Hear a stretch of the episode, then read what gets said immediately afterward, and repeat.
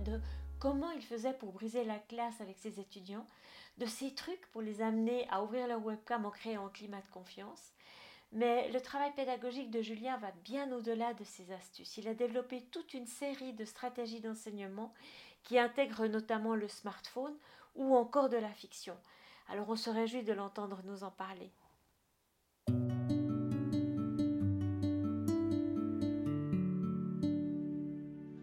Se, pose pour nous, alors preuve de physique et preuve de science en général, la question de l'enseignement des expériences, les TP, les travaux pratiques. Alors nous en France, en tous les cas, je ne sais pas comment c'est chez vous en Suisse, mais nous en France, il y a vraiment ces travaux pratiques à l'ancienne, c'est-à-dire que l'étudiant arrive, hein, le schéma typique, ils arrivent, ils ont un protocole à suivre, ils ont une très belle machine en général, très précieuse, où il ne faut pas faire n'importe quoi sinon on la casse, et ils vont utiliser cette machine pour produire une courbe scientifique, pour reproduire une loi, et à la fin de la journée vérifier s'ils ont obtenu ou non la loi qu'on avait vue en cours avant. Et donc, ça donne une vision complètement déformée de la science qui serait juste une science de vérification et de protocole et qui n'a aucun, aucun amusement, aucune créativité. Donc, nous voulons trouver des façons de déconstruire ça. Donc, ça fait des années dans mon université avec des collègues, notamment Frédéric Bouquet, qu'on essaye d'inventer toutes les façons possibles de proposer des travaux pratiques différents. Et on s'est pour ça beaucoup inspiré au début euh, de nos collaborations avec des écoles de design et essayer de voir comment travailler les designers dans leurs écoles à eux en mode projet, créatif et autres. Donc on a inventé plusieurs façons, on va dire plusieurs niveaux pour déconstruire les travaux pratiques. Alors la première façon assez simple, c'est de travailler par projet, mais maintenant c'est plus très nouveau ça, c'est que l'idée que l'étudiant arrive au début des travaux pratiques et va de lui-même, après quelques brainstorming et quelques petits exercices pour se décoincer, construire son propre projet, s'inventer sa propre expérience, sans aller même piocher dans une liste d'expériences prédestinées, mais brainstormer avec tous les collègues étudiants pour dire tiens moi je vais essayer de mesurer telle chose aujourd'hui et sur quelques jours de construire de zéro son expérience et pour ça, on va lui donner des outils. Et là, il faut trouver les bons outils. Hein. L'outil, c'est toujours très important. Donc, nous, on croit beaucoup en l'outil euh, Baku, l'outil frugal. Donc, c'est euh, du papier alu, du scotch, de la pâte à modeler, des Lego. Et c'est des outils en fait qui débloquent parce que vu que ces outils n'ont aucune préciosité, bah, l'étudiant se lâche plus, n'a pas peur de faire d'erreurs, peut tout casser. Et avec ça, il nous fait évidemment un outil scientifique pour faire de la mesure. Et au début, on a beaucoup utilisé les cartes Arduino qui viennent du monde open et qui sont euh, des cartes qui au début sont nées dans le monde des Fab Labs en fait, qui sont gratuites, qui, ou pas gratuites, pardon, qui sont euh, en ligne, euh, toutes partagées, ça coûte 10-15 euros la carte, et ça permet de faire beaucoup de mesures de physique très sophistiquées. Et là encore, on n'a pas peur de casser la carte, on peut même la sortir dehors. Donc ça, c'était la première étape. La deuxième étape, on s'est dit, mais est-ce qu'on pourrait faire ça avec des outils encore plus simples et que les gens puissent carrément utiliser chez eux? Et là, on en est venu au smartphone. Il se trouve que le smartphone qu'on a tous dans nos poches est bourré de capteurs pour faire tout sauf de la physique, mais que nous, on peut détourner pour faire de la physique. Et là, on a travaillé notamment avec des collègues de l'université de Aix-la-Chapelle qui ont développé un, logiciel fabuleux qui s'appelle FIFOX, que nous, on a traduit en français, qui existe donc en allemand, en français, en anglais, dans toutes les langues, et qui permet vraiment de transformer votre smartphone en un couteau suisse du physicien. Et donc, on a dit aux étudiants, bah, pareil, vous utilisez votre smartphone maintenant pour faire des expériences de physique dans tous les sens, chez vous, dehors, dans la rue. Et ça nous a permis soudain de nous rendre compte qu'on pouvait faire quelque chose de nouveau avec le smartphone qu'on ne pouvait pas faire avant avec Arduino par exemple, où c'était plus compliqué. C'était sortir dans la rue, sortir de la salle de TP. Et donc on a développé tout un nouveau travail de recherche pédagogique sur qu'est-ce que ça voudrait dire faire des expériences hors les murs, hors de la salle de TP. Et là se joue plein de choses. Hein. Déjà de plus être sur une paillasse, mais d'être, je sais pas, dans la rue, dans un bus ou chez soi pour faire une expérience ça instaure un nouveau rapport à la science, un nouveau rapport à la discipline. Ça fait que la science s'ancre plus dans notre quotidien, avec toutes les difficultés que ça peut incarner, qu'elle est plus libre, qu'elle est plus ouverte, qu'elle est plus créative. Et donc on a développé, ben, par exemple, les TP chez soi. Voilà, vous devez le soir, au lieu d'aller faire un devoir à la maison, faire un TP chez vous ce week-end, et avec toutes les difficultés inhérentes à ça. Évidemment, ça, on a pu le réinvestir au moment où est arrivé le confinement, hein, confinement malheureux, mais qui pour nous nous a permis de mettre en application ça. Par exemple, mes collègues encadraient une centaine d'étudiants en travaux pratiques très traditionnels à l'université début mars, début mars 2020. Et donc, quand est arrivé le confinement, ils ont pris la décision de maintenir tous les TP en distanciel, évidemment, en confinement, avec chaque étudiant chez soi à distance. Les étudiants devant travailler en groupe à distance et les étudiants inventant évidemment des nouveaux TP. Et là, on a eu des choses formidables, des étudiants qui ont fabriqué des fusées chez eux, d'autres qui ont euh, étudié des protocoles. Est-ce qu'on peut tirer une nappe et que les verres de la table ne tirent pas? Et tout ça, évidemment, avec les moyens du bord, avec ce qu'ils avaient chez eux et avec un smartphone pour faire de la mesure si besoin. Et ils ont produit des expériences hyper originales, hyper intéressantes et qui ont permis vraiment de faire de la science comme on n'en avait pas fait jusque-là. Donc ça, vous voyez, c'est la deuxième étape, c'est hors les murs, qui est évidemment très précieuse en temps de confinement.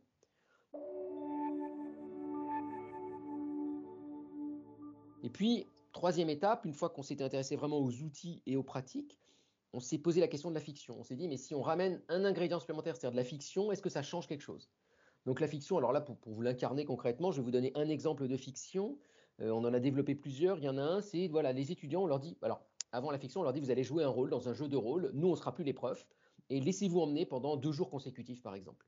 Donc un exemple de fiction en présentiel, parce qu'on en a fait aussi en distanciel, c'est les étudiants sont des ingénieurs euh, de la NASA qui sont euh, convoqués pour un week-end team building euh, pendant deux jours. donc ils arrivent, ils commencent à faire des petits jeux de team building et tout. Et puis soudain, crise, la NASA les appelle, ou l'Agence spatiale européenne, que sais-je, en leur disant, voilà, on a un gros problème, on vient d'être attaqué par une attaque pirate informatique sur notre siège central. Donc il faut que vous repreniez vous-même en charge un programme qu'on a pendant deux jours non-stop.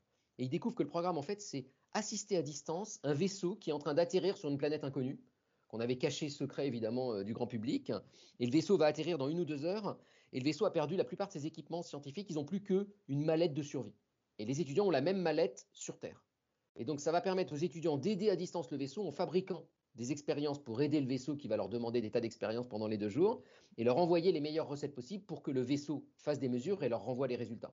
Et donc le vaisseau va commencer à explorer la planète et va leur demander de fabriquer des petits outils pour explorer la planète. Puis ensuite, ils vont découvrir qu'il y a une faille, qu'il faut envoyer une caméra. Il va falloir trouver une façon de balancer une caméra sans qu'elle casse à 30 euh, mètres de chute. Et puis ensuite, la caméra va filmer, on va se rendre compte qu'il y a des extraterrestres, il va falloir parler avec les extraterrestres et inventer des protocoles de communication avec de l'électronique. Et tout l'enjeu pour nous, c'est pas de placer les étudiants dans un escape game, par exemple. C'est-à-dire qu'il n'y a pas une solution. Nous, on n'a pas de solution. C'est les mettre dans un univers un peu ouvert où il y a plein de solutions possibles où le scénario va s'adapter en direct à ce qu'ils vont proposer. Ils vont pouvoir éprouver eux-mêmes leurs expériences sur le réel, en quelque sorte, même si le réel, c'est des extraterrestres. Et les retours des étudiants, quand on fait ce genre de fiction, sont très intéressants. Ils nous disent, pour une fois, c'était comme dans la vraie vie.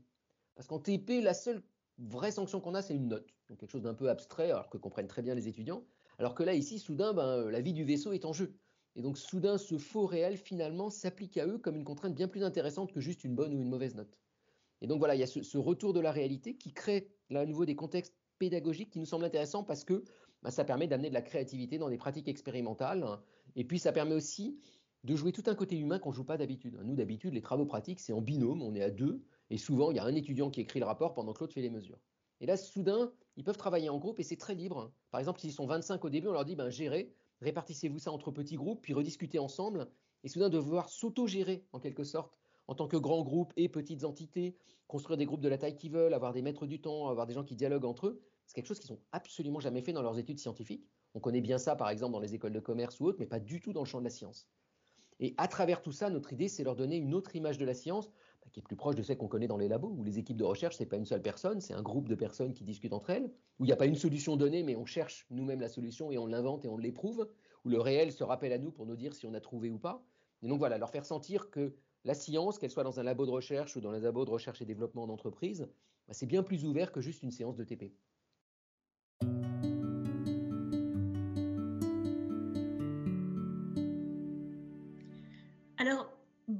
Jeunes enseignants, parce qu'il y a beaucoup d'enseignants novices qui nous écoutent, ils ont souvent peur de perdre le contrôle dans le cadre de leur enseignement. Là, ce que vous décrivez, c'est fantastique, ça fait envie, mais c'est vrai que ça peut mettre l'enseignant en posture d'inconfort puisqu'il contrôle plus tout et que finalement, euh, il, va co-construire le cours avec les étudiants. Euh, comment est-ce qu'on peut les aider à oser, à se lancer tout de même? Oui, c'est même pire que ça. Alors pour foutre vraiment la trouille aux jeunes enseignants jusqu'au bout, c'est que nous, on ne joue jamais le rôle de l'enseignant. C'est-à-dire qu'on est en fait des gens des ressources humaines, on connaît rien à la physique, et pour nous, c'est un point clé du scénario, c'est qu'ils ne peuvent pas faire ce truc qu'ils font toujours en TP, qui est Monsieur, est-ce que j'ai bon? Donc nous, à chaque fois qu'ils nous disent, mais Monsieur, est-ce que c'est ça? On leur dit, mais on n'y connaît rien, nous, on ne fait pas de physique, on connaît absolument rien, au point même que dans une des fictions à la fin, ils n'étaient pas sûrs qu'on était physicien. Mais par contre, on a des éléments extérieurs qu'on va jouer nous-mêmes ou que des copains vont jouer. Par exemple, dans cette fiction de l'Agence spatiale européenne, ils sont en contact avec un expert russe, Vladimir Ivanovitch, qui peuvent contacter à tout moment s'ils ont des problèmes. Et donc, ils vont le contacter par Skype. Euh, on était en avance sur le distanciel hein, à l'époque. Et là, on va juste nous se mettre dans une pièce d'à côté, on se met une fausse moustache et on leur répond scientifiquement comme un expert leur répondrait à distance. Souvent, on le fait en anglais pour les désarçonner complètement. Donc, on peut se remettre dans une posture d'expert si on le veut dans ces scénarios. Autre exemple, pour leur apprendre l'utilisation de cartes Arduino, parce que soudain, ils vont en avoir besoin pour parler avec les extraterrestres, on leur dit, on va appeler un expert Arduino qui va venir vous faire un crash course pendant une demi-heure ou une heure, mais il repart après. Et donc, on sort de la pièce, on va mettre une blouse blanche avec un badge expert Arduino, on re-rentre et on leur fait un cours. Ce qui nous semble intéressant, c'est qu'on n'est pas dans la posture du prof pendant toute la durée de l'exercice. On ne l'est qu'à certains moments qu'on a choisis nous, qui sont des moments où on délivre du savoir, et le reste du temps, on va plutôt les assister, les accompagner. Mais même si on oublie la fiction dans les cadres plus traditionnels de projet, effectivement, il faut un peu lâcher prise à un moment donné. Et on a emmené plein de collègues dans ces aventures-là qui au début sont un peu désarçonnés en disant mais moi j'arrive, ils vont monter un projet, si ça se trouve je ne vais pas savoir. Et ce qu'on a réussi à faire comprendre aux collègues, et une fois qu'ils le font, ils le comprennent très vite, c'est que ce qui est d'intéressant pour l'étudiant, c'est pas que le prof lui donne la réponse, mais que le prof lui montre comment lui-même va raisonner pour essayer de trouver la réponse. Et donc souvent, on arrive devant des expériences qu'ils ont construites qu'on connaissait pas avant. On va pas avoir la bonne solution, mais on va leur montrer comment nous-mêmes on débug et comment nous-mêmes, face à un nouveau dispositif, on va essayer de trouver comment s'en sortir. Et évidemment, c'est bien plus intéressant pédagogiquement pour eux de voir comment nous on raisonne plutôt que de voir la, la, bonne solution directement. Un peu comme nous, on leur réexpliquerait comment faire un calcul plutôt que de leur donner la réponse directement.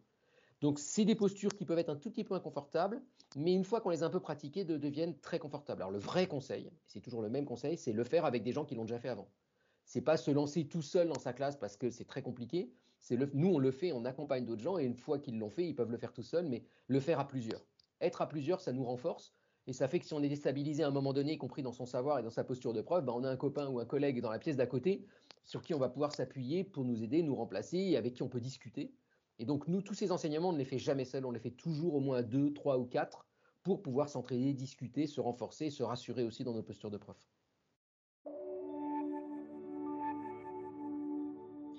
Peut-être des pièges à éviter? Ah, des pièges à éviter. Je crois qu'on n'a pas assez fait ça. Les fictions, on a dû en faire peut-être quatre ou cinq. Alors, on en a fait en distanciel, donc c'est intéressant aussi de les faire en distanciel. Ben, dans les pièges à éviter, oui, c'est expliquer les règles du jeu avant. Et comme dans toute innovation pédagogique, c'est très important d'expliquer la démarche et d'expliquer aux étudiants pourquoi on le fait. On ne fait pas juste pour se marrer et pour faire un jeu de rôle. Et donc, nous, on a toujours un temps avant l'enseignement qu'on essaie de mettre quelques jours avant. On va aller les voir pendant un quart d'heure, une demi-heure pour leur expliquer ce qui va se jouer et pourquoi on le fait. Quels sont nos objectifs pédagogiques et comment ils seront évalués, que ce soit une note ou pas une note, quels sont les critères qu'on va attendre et qu'est-ce qu'on va attendre qu'ils apprennent. Ça permet de les rassurer, ça permet de définir les règles du jeu et de définir le contexte. Ben, comme dans tout jeu, vu qu'après tout on les fait jouer un jeu, il faut définir les règles proprement et être tous d'accord sur les règles. Donc ça, c'est un premier piège à éviter, c'est oublier de bien préciser les règles, les mettre dans un inconnu complet. Euh, la deuxième question clé, c'est l'évaluation. C'est comment donner une note. Alors il y a plusieurs manières de faire. Nous, au début, on a choisi la manière très brutale qu'on détestait les collègues, qui est la manière la plus anti-pédagogique possible. C'est si vous venez, vous avez 16. Si vous venez pas, vous avez 0. Et c'est tout. Donc un pass-fail. Hein, c'est cette idée que soit vous avez euh, tous les points en gros, soit vous avez zéro point, et on refuse de vous évaluer avec une note. Par contre, on va vous évaluer de plein d'autres façons différentes. Parce que pour nous, à partir du moment où on mettait l'évaluation, on plombait le système. Effectivement, quand on a ensuite demandé, les étudiants n'aimaient pas du tout ça. Hein. les étudiants français, ils veulent des notes. Mais quand on leur a posé la question après coup, avec des sondages anonymes de ce qu'ils avaient pensé, sur la question de la notation, à toutes les fictions qu'on a fait, 100%, 100% des étudiants ont dit le fait de ne pas avoir eu de notes nous a permis de nous libérer. Et donc, accepter à un moment donné de ne pas donner de notes, ou donner juste 20 ou 0, ou 10 ou 0, euh, ça permet aux étudiants soudain de plus être dans ce rapport à la note, mais d'être dans un autre rapport au réel. Après, évidemment, il faut que l'enseignant les engage et, les implique, parce que sinon, ils n'ont pas la note comme contrainte en leur disant vous aurez une mauvaise note si vous ne le faites pas. Donc, c'est un pari, mais nous, on l'a fait, à chaque fois, ça a été payant.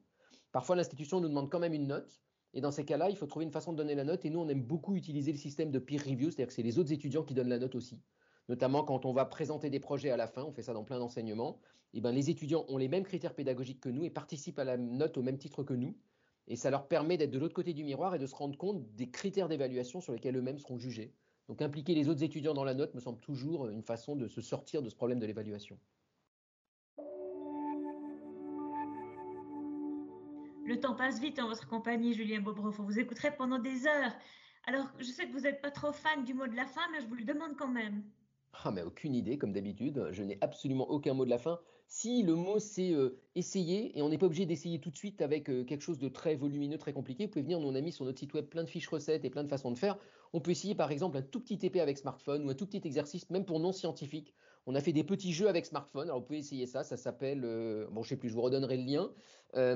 et donc c'est un petit jeu où en gros tout le monde prend son smartphone et on essaie de faire un truc ensemble à un moment donné de, de mesures scientifiques ou un petit jeu de parcours du combattant ou autre une sorte de brise-glace utilisant le smartphone, vous allez tout de suite voir déjà si ça fonctionne ou pas, le fait d'utiliser un smartphone pour faire une mesure scientifique. Donc ne pas essayer tout de suite quelque chose de trop ambitieux, essayer une petite brique, et si on voit que ça nous amuse, aller plus loin, plus loin, plus loin. Merci Julien Bobroff. Merci.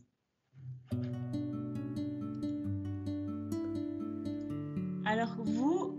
Voilà, c'est terminé pour aujourd'hui. Un grand merci d'avoir écouté cet épisode. J'espère que le format vous a plu. Si oui, dites-le moi avec 5 étoiles ou même un petit cœur sur iTunes. Et si vous n'êtes pas fan d'Apple, Ce n'est pas grave, il y a d'autres manières d'aider et de soutenir Pédagoscope, comme partager ce podcast avec deux ou trois de vos collègues et vos amis peut-être. Cela m'aidera énormément à poursuivre cette initiative et qui sait, cela les aidera peut-être eux aussi. Vous retrouvez cet épisode et plein d'autres ressources sur pédagoscope.ch. N'hésitez pas à me faire part de vos commentaires ou même à postuler pour participer à un épisode de Pédagoscope si vous le souhaitez. Merci et à très vite pour un nouvel épisode.